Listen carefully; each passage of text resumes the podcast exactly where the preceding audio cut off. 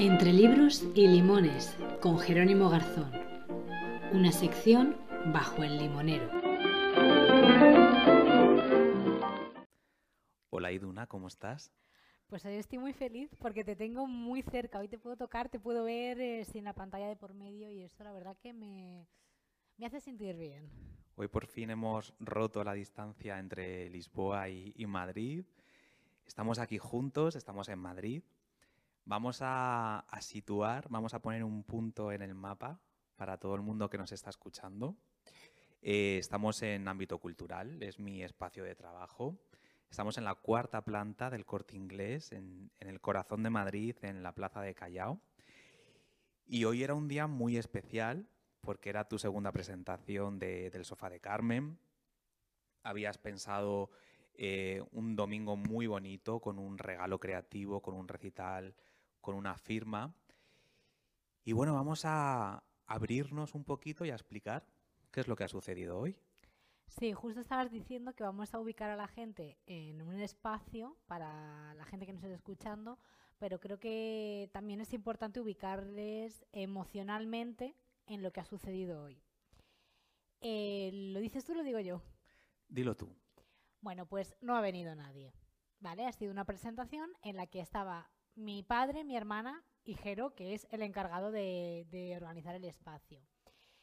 Hemos considerado y hemos aprovechado ya eh, que estábamos aquí y, y, bueno, que estaba también en familia, literalmente hablando, para, para grabar este, este podcast, este episodio en el que hablar también de todas las frustraciones o de las alegrías, de todo lo que gira en torno a las presentaciones de los libros porque no todas las presentaciones son como la primera que tuve, en la que no me acuerdo cuánta gente vino, 80. Fue una presentación con mucho público en la que estuve muy satisfecha. Pero claro, lo normal es lo de ahora, o que haya poquita gente, eso es lo habitual y es a lo que estamos acostumbrados los escritores novel, los escritores no conocidos, a lo mejor un escritor que lleva 10 libros publicados pero no está en la prensa, en tal eh, entonces, esto es lo habitual y creo que era importante también hablarlo. De hecho, es tan habitual que nos hemos acordado de una periodista, escritora del New York Times,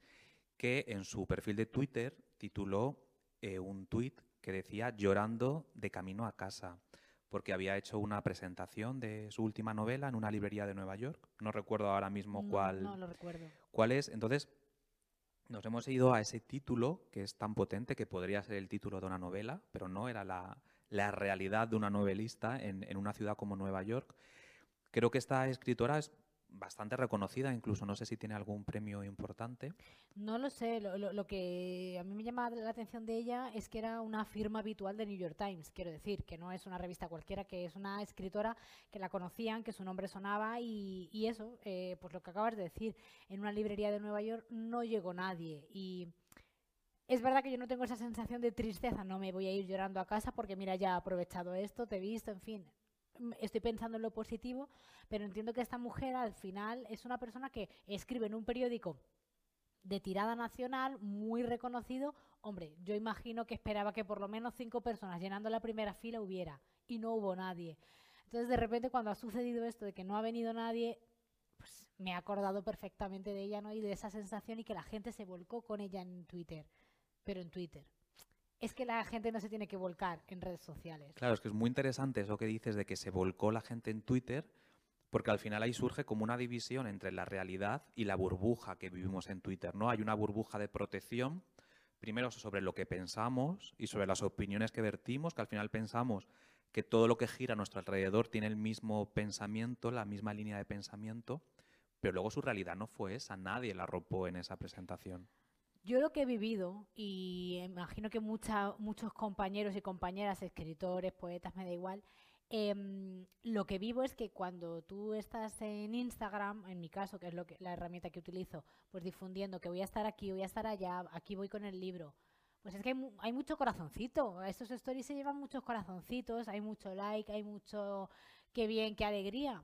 Pero el día que necesitas o que quieres, o sea, más que necesitar, vamos a hablar de querer. El día que quieres que la gente esté, no están. Y no voy a, o sea, no, no pienso mal en nadie, no, no odio al mundo, pero sí que es verdad que mm, esa dicotomía entre las redes sociales y lo que es la realidad, todo el mundo apoya de manera muy fácil en redes sociales, pero cuando tienes que ejecutar una acción, cuando te tienes que mover para estar delante, cuando un domingo a las 12 de la mañana tienes que decir, bueno, pues me voy a dar un paseito por el centro y estoy 40 minutitos en una presentación, es más complicado. Ahí ya, pero claro, haciendo un poco de autocrítica, es muy posible que yo en algún momento tampoco lo haya hecho. Y haya surgido esa pereza de me encanta esta autora, me encanta este autor. Yo entiendo que no podemos ir a todo. Y más lo hablábamos antes, una ciudad como Madrid, por Dios. Es que yo no sé cuántos planes hay. Y cuántos planes. Y también tienes que ser un poquito valiente para ir dándote codazos con la gente que hay ahora mismo en el centro. Por ejemplo, si tuviésemos que hacer una reflexión en voz alta sobre por qué ha sucedido esto o por qué sucede, ¿Por qué puede ser? Por esos planes infinitos de una ciudad como Madrid, por una falta de compromiso por, por, tu entorno, por una falta de apoyo a nivel cultural, de creación. Yo creo que un poco todo, quiero decir, también puede ser que a la gente no le interese lo que he escrito, que es una cosa que a los autores, mmm, estos egos artistas, hay veces que dices, ¿cómo no le, a quién no le va a gustar? ¿no?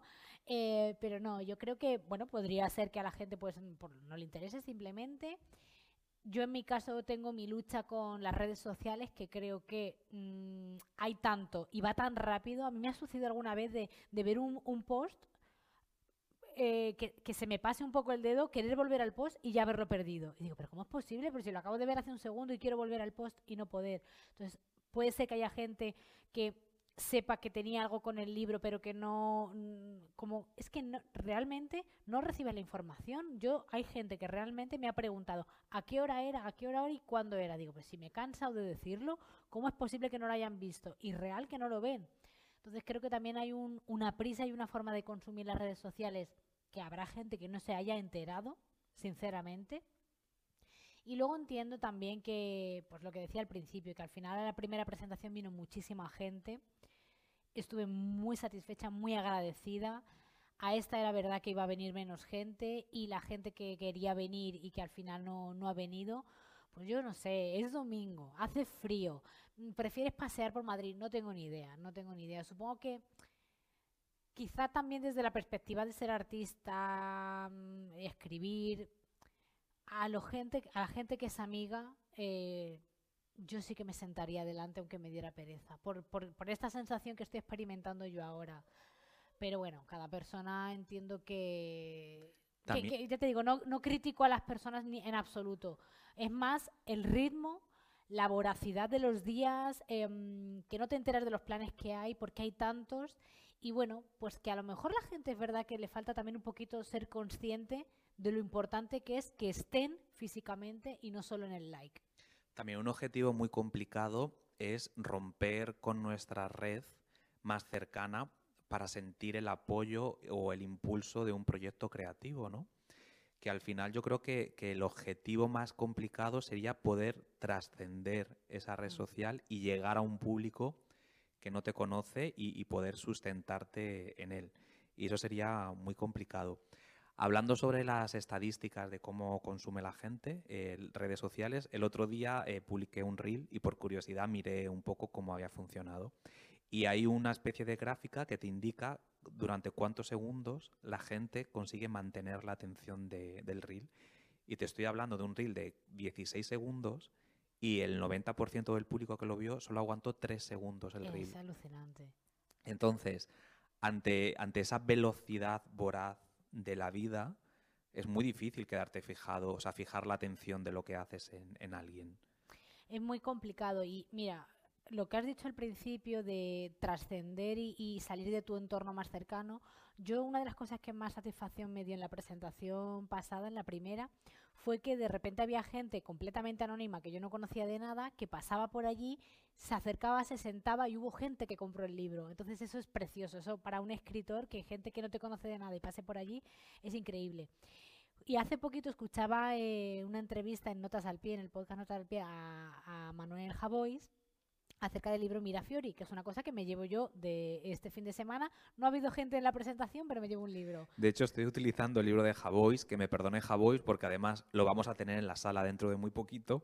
Hemos hecho un pequeño guion improvisado y estoy usando el libro de Javois para, para, pues apoyar. Precisamente eh, Javois comentaba que mm, me hizo mucha gracia porque en la entrevista él decía, eh, bueno, yo voy a muchísimas presentaciones y estoy en muchos sitios, no me canso, dice, porque yo sé que un periodista que no es, o sea, un escritor que no es conocido, se decía a sí mismo que no es conocido, que no es conocido, que no tal, tengo que ir a muchos sitios porque tengo que conocer al público, tengo que hablar de mi libro, porque si yo no llevo el libro a los distintos lugares y a que a gente que no me conoce de nada llegue al libro o gente que me ha leído alguna vez sepa que cuento aquí, si yo no hablo de mi libro, si yo no cuento esta historia, este libro se queda en un mar de solapado de otros libros. Y yo pensaba escuchando eso, pues si esto lo piensa Javois, ¿qué no voy a pensar yo, Iduna Rusol? Hola.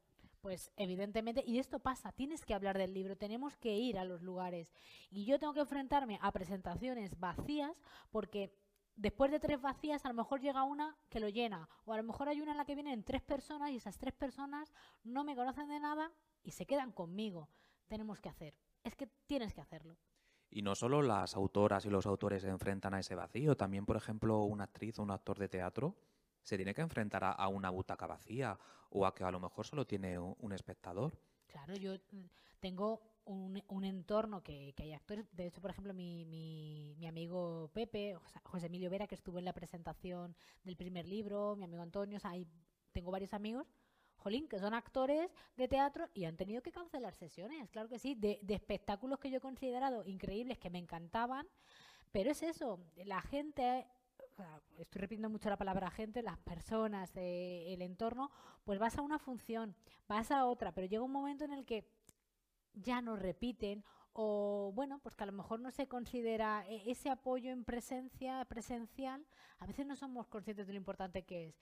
Y tú lo has dicho, escritores, actores, hay muchas veces que nos tenemos que enfrentar a la butaca vacía. Y lo decía, mm, volviendo a otro, bueno, esto no es podcast, esto es de, de, YouTube, Andrés Suárez, en el sentido de la birra, él decía, a mí lo que me ha hecho escuela, donde yo me he curtido, es eh, cantando en garitos en los que había cuatro personas. Y esas cuatro, yo he cantado para esas cuatro personas como canto para un millón de personas. Evidentemente el sentimiento que tú tienes de satisfacción es diferente pero al final tienes que disfrutar tanto para unos y para otros y curtirte y decir, bueno, pues hoy no ha venido nadie, pues pues me voy con la sensación de joder, pues no he podido contarle a nadie, ¿no? Todo lo que tengo aquí y todo lo que me apetecería contar. Pero no es tan raro. Y además visibilizar el miedo es una forma de seguir adelante, porque cuando tú dices, "Tengo miedo a esto" y lo haces, no te quedas parado, porque al final otra opción podría ser es no haber hecho esta presentación, no seguir adelante, pero tú combates ese miedo y, lo superas y, sigues caminando gracias a eso. Sabíamos que era una posibilidad que, habiendo tenido la, primera presentación, que vino tanta gente, tantas personas, insisto, em, hace un mes, pues hacerlo ahora era un riesgo, es Navidad, tal. Pero bueno, yo me, intentaba pensar en lo positivo. Pues mira, es el centro, es Madrid, son las 12 de la mañana, un domingo, tú te estás dando un paseo, no tienes otra cosa mejor que hacer. Te vienes aquí al ámbito cultural y tú descansas en las butacas que son bien cómodas. No ha pasado, no ha pasado y es una posibilidad. Sí que creo que puede suceder, no me voy a engañar, que de repente en la próxima presentación tengas ese miedo de lo último que has vivido, que lo último que has vivido es la, butaca vacía. No es la sensación de llenado. Que tengas un poquito ese, ese miedo, pero es que eso lo vas a tener siempre. O sea, yo creo que, que siempre que publicas un libro y lo lanzas, pues dices, pues puede recibirse bien, puede recibirse mal, no lo sé. Esa butaca vacía, lo que pasa que ahora la ves.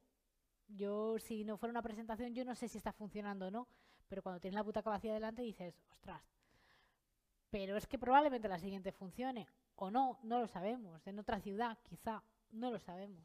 Y si no funciona como en este caso, nace esta conversación, ¿no? Que es siempre buscar como la cara B de lo que de lo que no se muestra, ¿no? Que es lo que estamos haciendo tú y yo. Que es lo que decíamos, es, es importante, mira, vamos a aprovechar a tener esta conversación para que la gente que nos esté escuchando sepa que esto pasa. A lo mejor no se escucha alguien que está leyendo y le da pavo, perdón, escribiendo y dices que yo no, nadie le va a interesar lo que escribo, tal.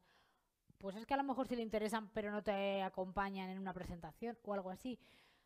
Es que si tú quieres escribir, si tú quieres actuar, lo vas a seguir haciendo aún con el riesgo de que no vaya a venir nadie. Porque es lo que eres, porque es lo que haces. Y no te queda otra opción, es que no sabes hacerlo de otra manera. Pero sí, yo mm, sí que me gustaría decir eso, que, que, la gente mm, que acompañe, que las presentaciones son importantes, que yo entiendo que a lo mejor la presentación de un libro o algo así, pues dices, bueno, no, no es un evento como un espectáculo, no voy a un concierto, no voy al teatro en el que te están contando una historia. Yo, bueno, pues es una persona hablando de su libro, o con una entrevista, puede ser más dinámico, puede haber un recital, lo que sea. Es importante ir a, a las presentaciones, porque esa persona que acaba de parir un libro se siente arropada, le está contando la historia a alguien y, se genera algo muy bonito. Es como compartir todo el proceso, todas las dudas con alguien delante. Y que, no pensemos que es algo menor, que es importante. También es verdad que cuando hablamos de presentaciones vacías, lo centramos en el apoyo al autor o a la autora. Pero bueno, tenemos aquí una, una, espectadora improvisada, la saludamos y seguimos.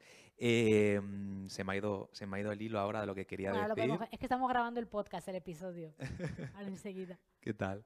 Eh, vale, eh, lo ah, vale, las presentaciones vacías las la centramos con el, con el apoyo al autor, a la autora, pero es verdad que una presentación vacía no implica que no haya una conexión entre el lector y, y la escritora, porque también hay que generar un vínculo que se genera con el tiempo. Entonces tú puedes tener un vínculo con la obra, pero no tenerlo con el autor todavía. Es que yo creo que eso pasa y de hecho en eso eh, creo que sí que ayuda a las redes sociales, este podcast en nuestro caso, que yo por ejemplo tengo esta herramienta, pero las redes sociales tienes que mostrarte, porque tienes que contar quién es, porque eso genera un vínculo y quieres saber, sabes cómo esa persona se expresa, no hace falta que te muestres en stories, quiero decir, con que seas una persona que de vez en cuando escriba, yo por ejemplo, Gabriela Consuegra, que hemos tenido un episodio con ella aquí, me parece una persona apasionante y me encantaría asistir a una presentación o un evento que ella organizara, porque me gusta lo que escribe, me gusta lo que cuenta cuando habla de su vida. He creado esa conexión con esa autora, entonces en el momento en el que yo tenga la posibilidad de ir algún evento en el que ella participe, me gustaría estar. Pero a lo mejor no estás yendo por su obra, sino por ella misma. Hombre, porque, o sea, mi obra, quiere decir, yo creo a día de hoy que llego yo antes que mi obra. Eh, bueno, a lo mejor no, a lo mejor hay gente que me conoce primero el sofá de Carmen y después a mí. Pero sí, o sea, es una herramienta que juega a nuestro favor, porque es verdad, o sea, ahora mismo no ha venido nadie, pero podrían haber venido tres personas porque lo han conocido a través de redes sociales. Si no existieran las redes sociales, eh, te pierdes mucho. O sea, a mí, me, fíjate que me tortura mucho Instagram, ¿no? Porque esa relación amor-odio, pero es verdad que es una herramienta para la gente menos conocida, que es que la tienes que tener, es fundamental. Bueno, pues ha nacido esta conversación. Va a ser el último episodio de Entre Libros y Limones de esta temporada. De este año de este año, perdón, porque la temporada termina en... En junio con, la primavera. En junio. Bueno, no lo sabemos, en junio con, la estación, o en junio o en marzo. Es que Iduna controla mejor los tiempos que yo. Junio o marzo, es la última del año, del 2023. Me da pena no recomendar nada, ¿recomendamos algo? Bueno, yo, el, libro que tienes tú ahora mismo que estás utilizando, el de Mirafiori, de Manuel Javois. ¿Cómo llegaste a él? Pues yo he llegado a él, bueno, ya lo conocía porque yo... Estamos recomendando a un autor. Sigo bastante, pero, eh, sí, además porque lo tenemos aquí. Bueno, su protagonista, me parece que se llama Valentina Barreiros o algo así, la protagonista del libro. Eh, es una mujer, así que bueno, nos puede colar. Em, yo, bueno, a Manuel Javois le leo mucho y además ya digo, la, la entrevista esta que también recomiendo de Notas al Pie y yo es un regalo que me llevo de Madrid, fíjate. Bueno, pues... Y... ¿Tú qué recomiendas? ¿Alguna lectura que hayas leído? ¿Qué recomiendo? ¿Qué recomiendo? Mira, eh, ayer salió la lista de los, de los 50 mejores libros según Babelia y estoy muy contento porque tres de nuestras autoras, Alana Portero está en el número 7, eh, Azar Alonso con Gozo creo que estaba en el 12 o así y Marta Jiménez Serrano está en el 49. Entonces, somos buenos recomendadores, entonces. Somos buenos recomendadores. No sé si es positivo que nuestra recomendación se parezca a la de Babelia, porque no siempre estoy de acuerdo, pero estoy muy contento de que estén ahí. Pues nada, em, muchísimas gracias por haber estado todo este 2023 con nosotros, escuchando aquí episodios, recomendaciones, mujeres, seguiremos, o sea, la semana siguiente se acaba el calendario, pues cuando lo estrenéis también vamos a estar. Así que nada, esperamos que sigamos aquí, que regaléis muchos de los libros de los que hemos hablado y si os habéis recibido algún regalo de, los episodios que han pasado por aquí, pues bueno, etiquetadnos, comentárnoslo y nosotros felices de ver que, que fluyen las conversaciones. Feliz año a todos, feliz Navidad, que regalen muchísimos libros y nos vemos dentro de muy poquito. Nos escuchamos. Adiós, Geri. Un abrazo, Idu.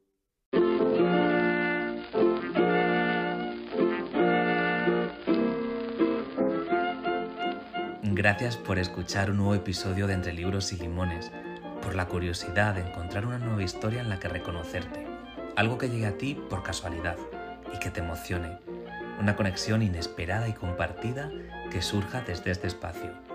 Para que todo esto pase, acuérdate de seguirnos en Spotify. La campana te avisará cada vez que publiquemos un nuevo episodio, al igual que en Apple Podcast e iVoox. Nos escuchamos muy pronto con la curiosidad de llegar a una nueva página en Entre Libros y Limones.